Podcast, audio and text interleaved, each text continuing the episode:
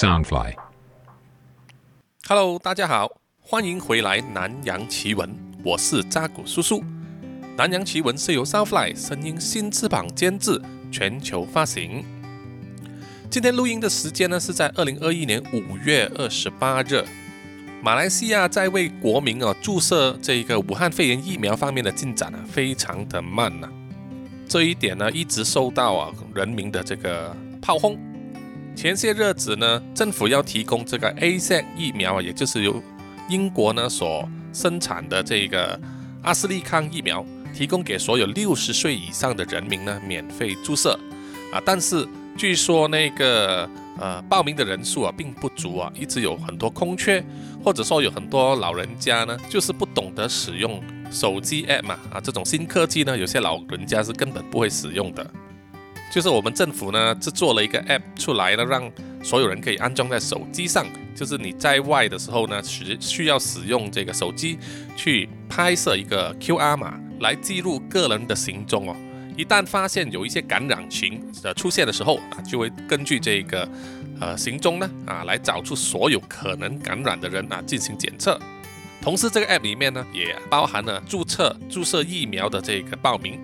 那么扎古叔叔呢，在三月的时候就已经报名了，但是一直没有轮到我去注射疫苗嘛。那么我的岳父呢，就因为不会使用手机 app，所以他就错过了政府安排给他的注射疫苗时间啊，在五月中。然后呢，就是政府又宣布在五月二十六日的时候，可以开放给所有六十岁以下、十八岁以上的人呢去注册，然后来进行 AZ 啊阿斯利康疫苗的注射。在上一集呢，扎古叔叔都有说过，马来西亚最近的确诊人数啊非常的高，每天都是七千多。当这个开放给所有人报名去注射疫苗的网站啊开始实行的时候呢，就发生很多问题了。它是原本应该在五月二十六日的下午十二点开放，结果呢，因为有一些系统问题呢，就延迟到十二点十五分。扎古叔叔呢是大约在十二点三十分左右登录进去啊。就发现这个网站的很多问题啊，它的反应非常的慢，应该是很多人就是同时啊一直在点击要进行这个注册手续嘛。那么也看到呢，很多热期都被啊人家就是预定爆满了，于是我就选一个最靠近啊又有空缺的热期，就是六月十七日。结果点了之后，最后呃在完成注册手续最后的一个部分，就是要选州的时候。啊，我是住住在哪一个地方嘛？哪一个州府？那边呢？整个网页就是没有反应了啊，怎么点都没有反应。那么扎古叔叔还以为我家里的这个 WiFi 有问题啊，于是我就马上改换了用手机的呃 4G 信号来连线到这个电脑，然后再尝试再按一次。然后呢，现在州选到了，最后就是要按提交的时候，那个提交按钮一直按了之后呢，它就网站也停止了啊，也不动。这个时候呢，我手机就收到一个短信，就说：“诶，我的注册成功了。”说有关当局呢会在近期之内联系我来确认注射疫苗的日期。那时候我心想呢，啊，程序已经完成了，于是我就把这个不动的网页关掉啊，继续做我的工作，录我的 podcast。之后呢，我在查看这个 Facebook 上啊，很多朋友在那边 po 文啊，就说啊，那个网站啊宕机啊，出现一些问题呀，没有办法提交。但是也有一些朋友呢是成功的，而且收到了一个确认的画面啊，在那个网页里面，而这个画面我并没有见过，所以这个时候我就有点担心了，到底我这个注册程序是不是真的完成了呢？于是我就在 Facebook 里面去问这些朋友嘛，哦，你们是不是真的完成了注册？然后你们有没有收到这个短信确认呢？啊，他们说没有。这个时候我就觉得很怪了，为什么只有我一个人有短信确认呢？当时我真的是丈八金刚啊，摸不着头脑。然后第二天呢，就陆续有一些人就说啊，他们这个手机 app 里面呢就开始出现确认可以注射第一剂呃阿斯利康疫苗的日期了。那么我就一直在翻查我这个手机 app，里面还是没有动静，同样的还是保持着等待疫苗注射的日期。那么新闻报道也是有说，在当天呢，开放给注册这个阿斯利康疫苗的一个小时之后啊。九十五万个空缺呢就被所有人呢抢光了，而同样也有很多网民呢，就是面对这个网页的问题啊、当机啊、没有回应的问题，大家呢都对这个网站啊没有办法应付那么多人同时在那边做注册的这个程序呢感到不满啊。后来呢还爆出说政府居然花了七千万马币来建这个网站，七千万马币就等于六亿多台币啊！建一个网站要这么多钱吗？而且还这么多问题。当然到了录音的今天呢，我的手机页里面还是没有显示说我成功可以得到注射疫苗的日期了。我看了，我的确是失败了。所以呢，只好静静的在等待下一波啊，提供开放给我们注射的日期了。唉，真的是一肚子气。好了，我们现在就开始进入主题吧。本集的主题呢，发生的地点是发生在印度啊，印度的各拉拉省。各拉拉省呢，就在印度的南方啊。大家知道印度的形状呢，它国家的形状就像一个倒三角形。那么印度呢，是分为有二十八个邦啊。那么印度最南部呢，就有两个邦啊，各占左右。在右边的呢，叫做淡米尔拿布；在左边的呢，就是各拉拉。那么本集的案件呢，就是发生在各拉拉，但是也和他隔壁的这个淡米尔纳布的邦呢有关联。在二零一一年二月一日呢，大约是傍晚五点三十分左右，就有一辆火车呢，它的编号是五六六零八。这辆火车的路线呢？是应该要从格拉拉的 m a k u l a m 线一直去到 Shorano 线啊，两个都是在格拉拉境里面。那么相信很多听众啊都有看过在 YouTube 上或者一些新闻片段，在印度呢坐火车啊，其实那个经验呢是蛮呃恐怖的。首先就是火车不准时还不说啊，设备也很老旧，行走速度呢也慢，所以呢也发生很多人逃票啊，就是。当火车从一个站出发，然后这个站务员呢就会在火车上啊进行检票，检完票之后，这个火车一直开一直开，在半路途啊就会有一些人呢，在火车轨旁边呢直接跳上这个火车，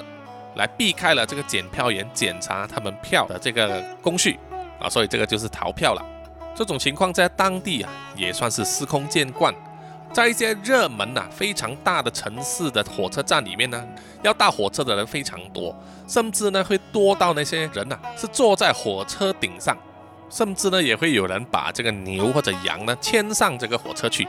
那么我们这些外国人如果亲眼看到啊，一定是会叹为观止啊。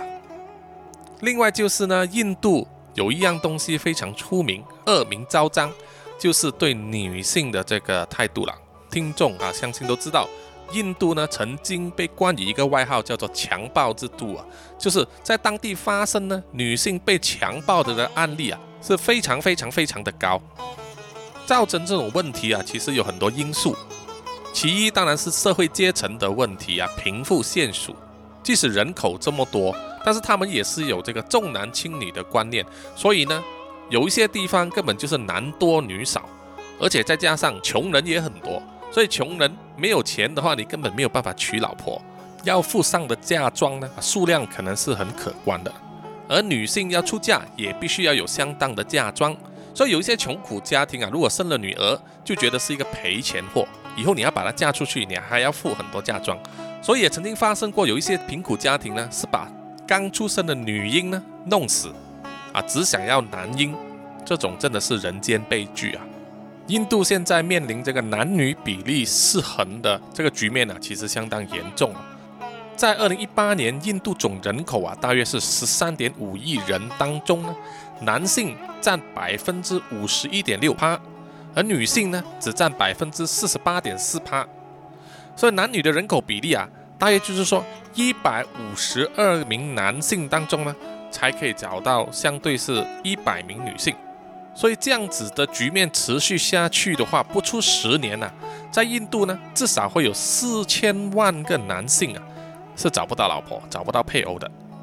而女性方面呢，在各种社会待遇，包括教育、呃他们的薪水、社会地位等等情况之上呢，都没有比男性来得高。这种情况持续下去呢，只会加速女性人口的减少。那么这一些男人没有办法结婚，怎么样去发泄呢？有一些就会变成强暴犯了啊！曾经有一宗非常出名的，就是新德里巴士上的轮暴案哦。曾经呢被拍成呃剧集，然后在 Netflix 上有播映，那扎古叔叔也是有看。而且呢，照样呢，其实还不止印度本身的女性啊，外国女游客也会成为目标啊，这个也曾经发生过。在针对女性强暴的这个罪案上面呢，政府的打击力度啊，其实还不够强。社会上各种机构啊，想要做出的改变也不多。呃，目前为止呢，呃，有一些就是像在火车上，他们就会特别安排一节呢，是专门让女性乘坐的车厢。这个已经算是很好的、很大的进步了。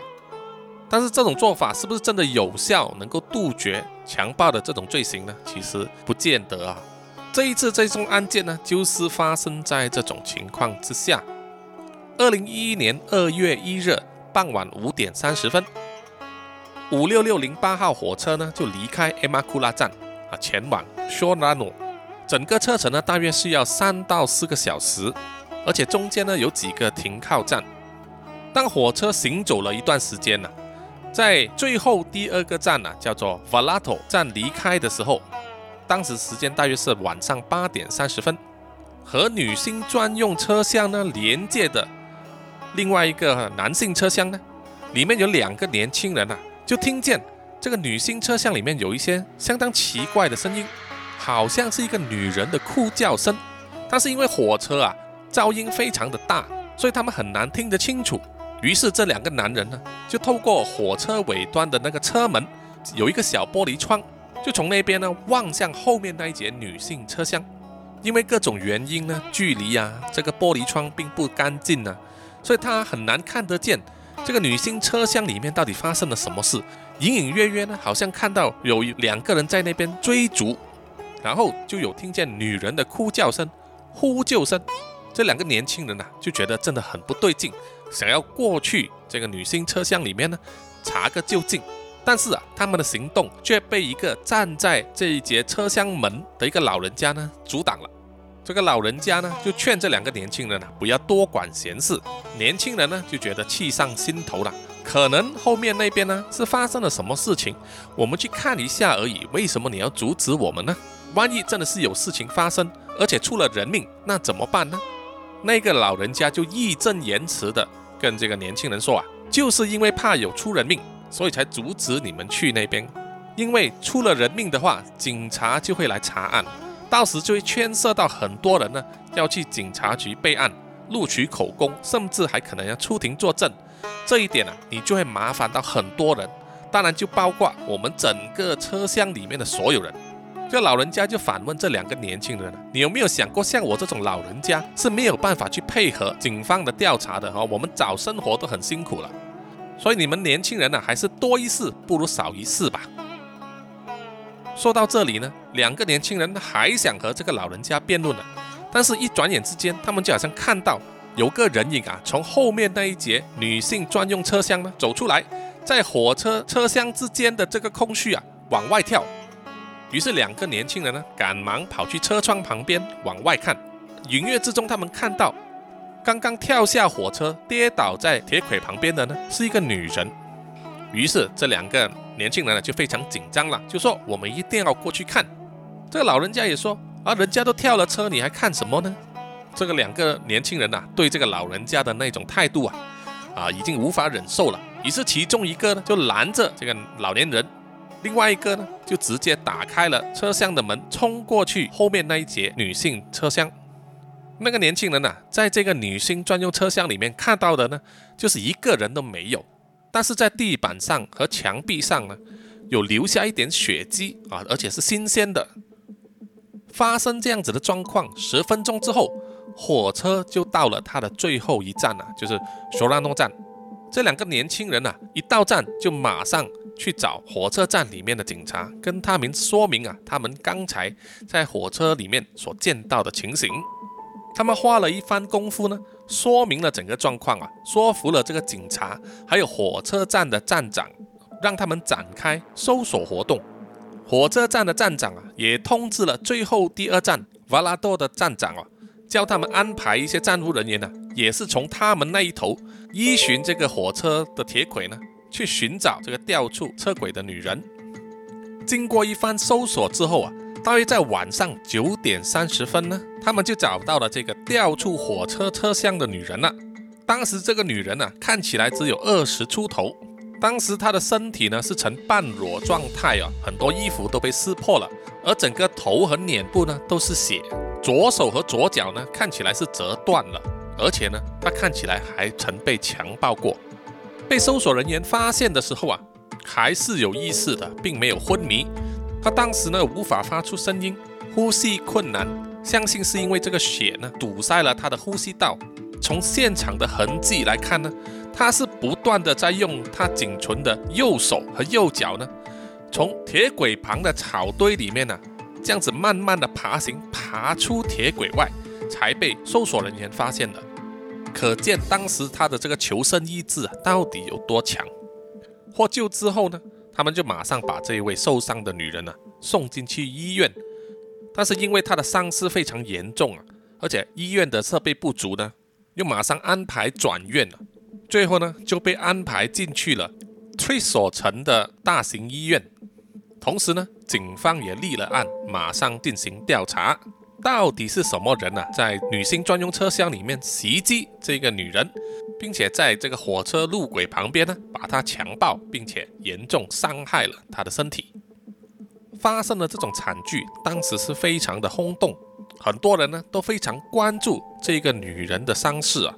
院方也表示说，他们会尽一切努力，使用所有的资源呢，来拯救这个女人。到了二零一一年二月六日呢，这个女人的伤势啊，忽然间急转直下，心率和血压都急剧下降。到了下午两点三十分呢，因为抢救无效啊，最终宣告不治身亡。为了慎重其事呢，有六位医生啊，为这位女人的身体啊进行这个解剖，调查她的死因。在尸检报告上指出呢，他的死因主要是因为头部有被这个钝器或者是重物击中，这个是伤口一。头部的这个伤口一呢，很可能造成他当时啊，呃失去意识，甚至呢脑震荡。此外呢，他身体有多处骨折啊，包括肋骨、左手和左脚。相信呢，这个是他从火车上掉下来所造成的啊，称为伤口二。这个伤口二里面呢，肋骨的受伤也可能造成了她的呼吸困难了。这个女人的私处呢，也有被强暴的痕迹，她的身体也有多处的皮外伤，体内的很多个器官呢，也呈现衰竭的现象，这个成为她的死因之一。总而言之呢，她死得非常的惨。在强大的舆论压力之下呢，警方也必须尽快破案了。他们加强了这个力度，要找出这宗案件的凶手到底是谁。而经过了几天的资料调查和对比之后啊，死者的身份呢也就水落石出了。这位女死者呢只有二十三岁，她的名字叫做苏米娅。她和母亲以及一个五岁的弟弟呢相依为命。她的职业呢是销售员呐。他在克拉拉邦科兹市 Anakulam 这个地带呢的一个购物中心里面呢当销售员。扎古叔叔看到这个资料呢，就觉得心情非常的沉重啊，因为呢很多年前呢，扎古叔叔就曾经去过科兹市 Anakulam 这个地方，当时呢是二零一五年呐，当时呢扎古叔叔就和老板以及电影的男主角呢一起受邀出席在科兹市主办的一个影展我们当时的电影叫做《野狼与玛丽》，在台湾也是有上映的，是改编自一部香港漫画哦。那么我们在那边住了两个晚上，体验了在印度当时的生活环境，包括他们非常混乱的交通，整个城市的市容啊，还有基建呢啊，都非常的破烂不堪，到处都有垃圾。同时呢，又看见啊那些有钱人他们所住的这个家呢，有非常高、非常大的围栏，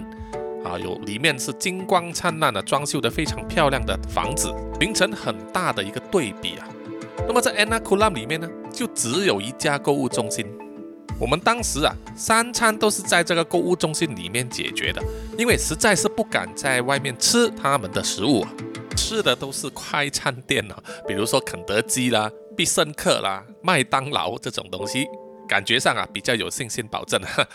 喝的呢也是瓶装水，或者是我们自己带来的瓶装矿泉水。我们实在是不敢喝当地的水啊。所以呢，当我看到这位女死者呢，她曾经在 Ella Kuman 里面的购物中心工作，虽然报道上是找不到名字啊，但是扎口叔叔就是心想，哎，那恐怕就只有一家购物中心嘛，就是我去过的那一家，所以心里呢还是难免感到很难受。话说回这一位女使者收苗呢，啊，只有二十三岁，在这家购物中心里面担任销售员，她的薪水不多啊，甚至可以说是微薄，但是她就是靠这个微薄的薪水呢，来奉养她的母亲和五岁的弟弟。当有假期的时候啊，他就会从埃拉库玛呢乘火车回去 Shorano 探望他的家人。这趟火车呢，每次都是在傍晚开车，晚上抵达的。索米亚在工作期间呢，他就在埃拉库玛认识了个男生啊，是他同事的朋友。那么两个人呢，可以说是看上了眼啊，一见钟情，也开始交往。这个男生很快就向索米亚呢求婚，索米亚也是很高兴啊，就回去告诉了他的母亲，于是安排了双方家长见面。那么幸好就是双方家长呢也同意这个婚事，并且也算是合得来啊，谈得拢。于是决定说要在二零一一年二月一日当天呢送上订婚的聘礼，所以在事发当天呢，苏米亚就是要赶回家乡去啊，去收这个聘礼。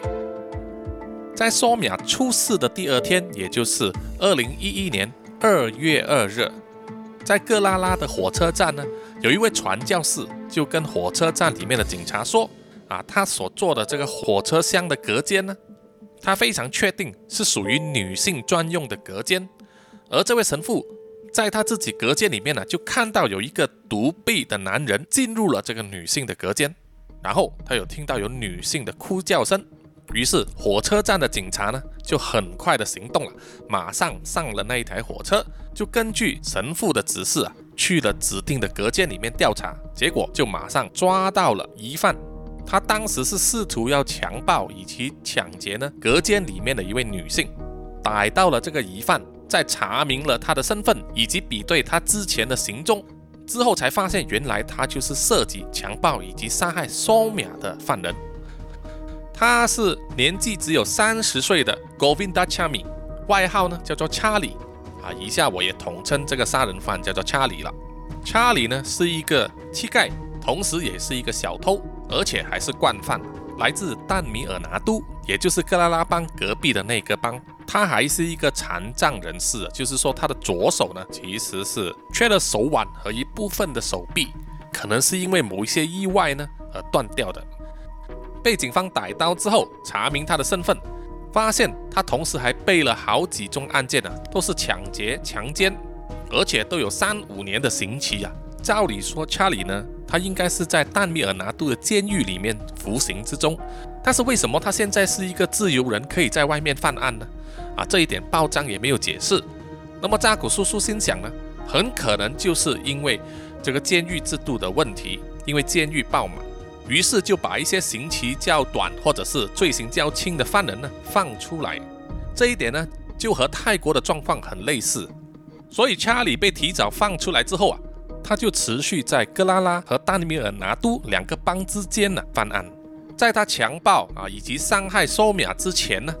他曾经在二零零九年呢一月十七日的时候，在一列火车上啊对一个女人下手啊。当时呢，他是用一根铁棒攻击这个女人，并且呢想要强暴她。这个女人的身边还带着一个小孩子。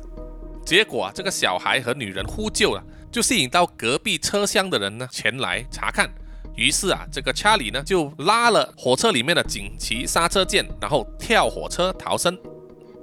三天之后啊，他又曾经想用这个铁棒攻击一个老人来抢劫他的财物，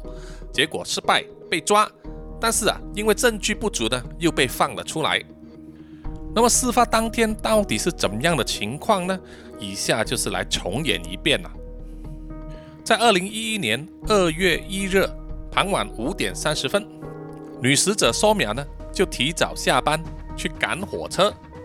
在埃马库拉火车站呢，登上了第五六六零八号班车。她当时是坐在女性专用车厢里面，车厢还有其他的女性啊同车。火车开行之后啊，一边走一边在各个站里面呢稍停。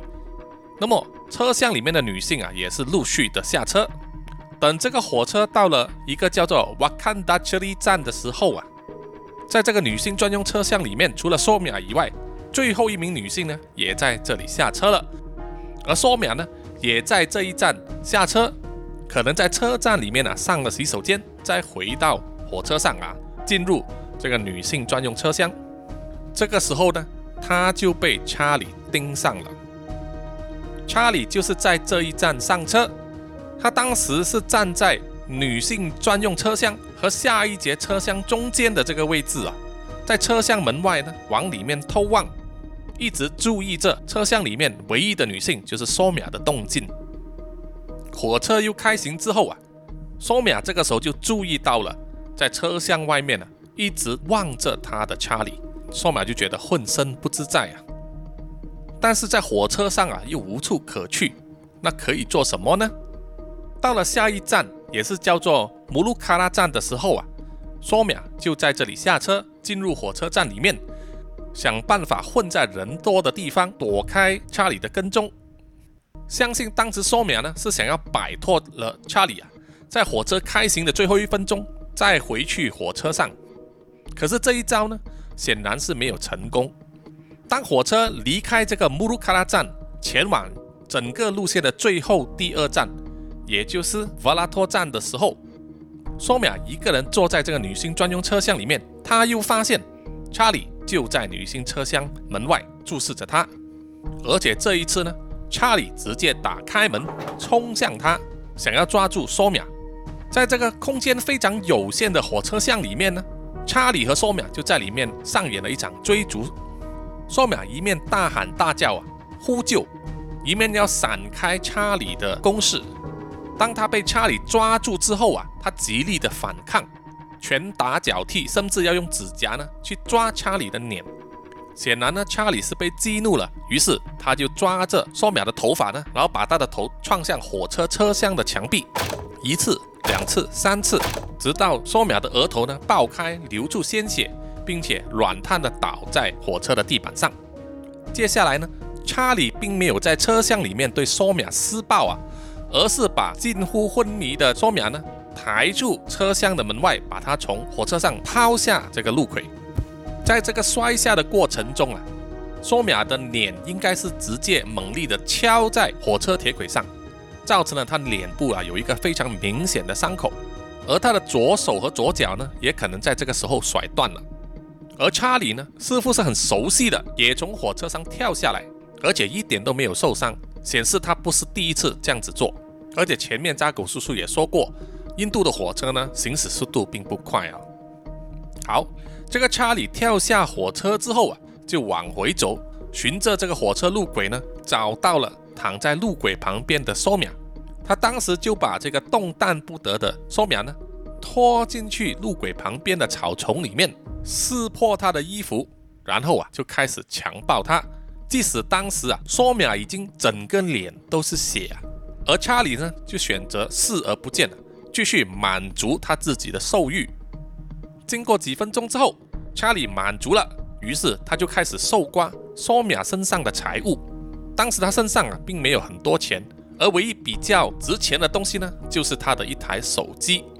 拿走所有的财物之后。查理呢，就斯斯然的离开了这个草丛，就任由索米亚呢躺在草丛里面自生自灭。根据现场的这个迹象啊，还有时间的推测呢，索米亚可能是在昏迷了大约半个小时之后啊醒来，但是因为全身受伤非常的严重啊，难以动弹。在奄奄一息的同时呢，他可能想起了老家的母亲，他自己的弟弟，还有即将和他结婚的男朋友。于是啊，他就用尽最后一口气呢，用他仅存可以活动的右手和右脚啊，拼命的推和拉，把自己的身体慢慢的从草丛里面移动到路轨旁边，希望能够获救。事后也证实了这样做是对的，因为他终于在路轨旁边被这个搜索人员发现。但是啊，很可惜的就是他伤势太过严重，救不回他的性命。警方逮到查理之后啊。就把他送进崔属的这个快速程序法院里面呢受审。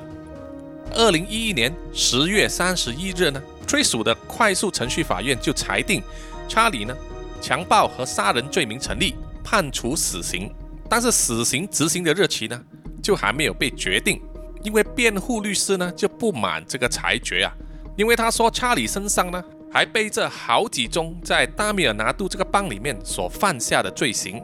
应该要一并审理之后才可以宣判。于是就把这个案的审理呢，从特属的快速程序法院带到去各拉拉的地方法院，而各拉拉的地方法院啊，也宣读了长达三百五十九页的这个判词啊，判定这个查理呢是罪名成立的，维持死刑。好，说到这里的话，各位听众应该心想啊，这个查理应该是应有此报吧，杀人偿命，那么被判死刑呢，他是罪有应得的。问题是这个时候就发生了一个急转直下的转折点了，因为这个时候呢，查理更换了他的辩护律师。那么大家都知道，印度呢是全世界最多人口的民主国家，所以如果一个人被控告上法庭的话，不管你有没有罪，你都可以指派或者委任律师呢为你辩护。如果你本身没有钱请律师的话，也可以接受由政府委派给你的辩护律师啊，为你辩护。这个转折点呢，就是有一个非常高调的律师呢，就接受了委托，取代了原有由政府委派的律师，成为查理的主要辩护律师了。这位律师呢，叫做 B A Alo，以下我就简称他为 B A 了。B A 这个人呢，一点都不简单呐。他在印度是出了名的高调刑案辩护律师，他所辩护的对象呢，每一个都是充满争议性的人物啊。比如说 Davinder Singh，这个是在印度出了名的大盗，他曾经盗窃超过五百个住宅，其中还包括一些高官以及富豪的住所。那么 B.A 呢，就为他辩护，让他的刑罚呢，大大的减少。甚至可以以精神病为由呢，提早出狱，改为软禁在家里。另外，B.A. 当时啊，也为一个杀死著名社运人士啊 Narendra d a b o k a 的杀手呢辩护。Narendra 是印度非常著名的医生和社运人士啊，他主要在推广政府呢要修订这个法律，来管束各种各样的印度的传统迷信以及黑魔法的一些规范。可以说是发起了对传统教派或者是极端宗教的挑战了。所以 Narendra 呢，在二零一三年八月二十日晨跑的时候啊，被两个人呢持枪近距离击毙。而这两个人后来被逮到之后啊，就由 BA 呢作为主要的辩护律师了。那么这个 BA 为什么会接受查理的委托呢？查理只是一个小毛贼，而且是强暴的惯犯，他也没有什么钱。怎么能够请得动这位大律师呢？根据 B.A. 他自己亲口证实说，他因为这一宗案件为查理辩护呢，他得到的酬劳是十五浪，印度的十五浪就相等于一万四千美金，也就是三十八万新台币左右。这个可真的不是一个小数目，尤其是在印度这种地方。究竟是谁为查理支付了这个庞大的律师费呢？民间的传说就是淡米尔拿布里面的黑帮啊，出钱资助这位律师呢，要保住自己人啊，因为查理呢也是来自丹米尔拿布，但是他和丹米尔拿布的黑帮里面的什么人有什么关系？为什么值得别人出这么多钱来为他辩护呢？这个目前为止都没有答案。总之呢，在 B.A 这位知名律师的搞作之下，他把查理这宗谋杀案件带到了高等法院。结果就是高等法院认为啊，查理的谋杀罪名证据不足，推翻之前所有法院的死刑裁决啊，改判七年的有期徒刑，而且可以叠加在查理之前所服过刑的刑期里面。因为前面所说过，查理呢，他曾经在这个监狱里面服刑三年多，然后提早被放了出来，那三年多也算在这个七年的刑期里面。所以呢，严格来说，他只要再坐牢多三年多，他就可以出狱了啊，成为一个自由人。这样的判决啊，当然是让民间的舆论非常非常的不满，但是又没有人能够有能力去推翻高等法院的这个裁决，因为 B A 呢抓住好几个这种命案的一些关键点啊，包括查理呢并没有在犯罪现场被逮现行，第二点就是很多重要的证据啊。并没有办法做这个 DNA 鉴识，或者是说这些关键性证据呢，并没有被保留下来。比如说，可以证明查理有强暴索米亚的那个精液，并没有被保留下来，所以不能确认说强暴索米亚的呢就是查理，也没有直接证据证明是查理把索米亚推下火车，造成他致命性的这个伤害。在各种证据不足的理由之下呢？查理才可以逃过这个死刑，即使当时是有前法官以及格拉拉地方法院的这个上诉，最后也没有办法改变这个判决。所以呢，这一宗命案呢，到最后正义都没有办法伸张，而罪犯呢，在服刑了短短三年多之后，还是能够回归社会啊，搞不好还会继续犯案，实在是天没有眼呐。所以还是一再提醒所有的。女性听众呢，呃，出门在外，尤其是一个人的。时候，要非常小心，不要一直顾着按手机哦，要留意身边的变化，有没有人在跟踪你啊，或者是在注意着你。万一觉得不妥的话，马上到人多的地方呃求助。还有就是防狼器啊、防狼喷雾这些，我希望大家也应该准备一份啊，随时带在身上，因为你真的不知道什么时候会用到。而且用到的时候，可能就是因为这个小小的道具呢，可以救你一条性命。好，本期的南洋奇闻呢，就到此告一段落，我们下一集再见哦，谢谢大家的收听，拜拜。